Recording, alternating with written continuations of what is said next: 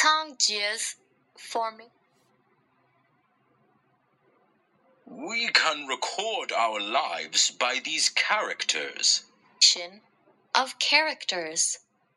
In legend, as a historiographer of the Yellow Emperor, Cangjie is the creator of Chinese characters. It's said that animals and other things movement gave him the inspiration for his character creation. According to legend, when he invented the characters, the deities and ghosts cried, and the sky rained grain. 仓颉造字，在神话中， 仓颉是皇帝的一个史官，也是汉字的创造者。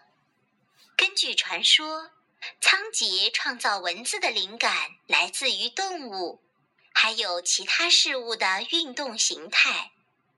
在神话中，在他发明文字的时候，鬼神都在哭泣，谷物像雨点一样从天上掉下来。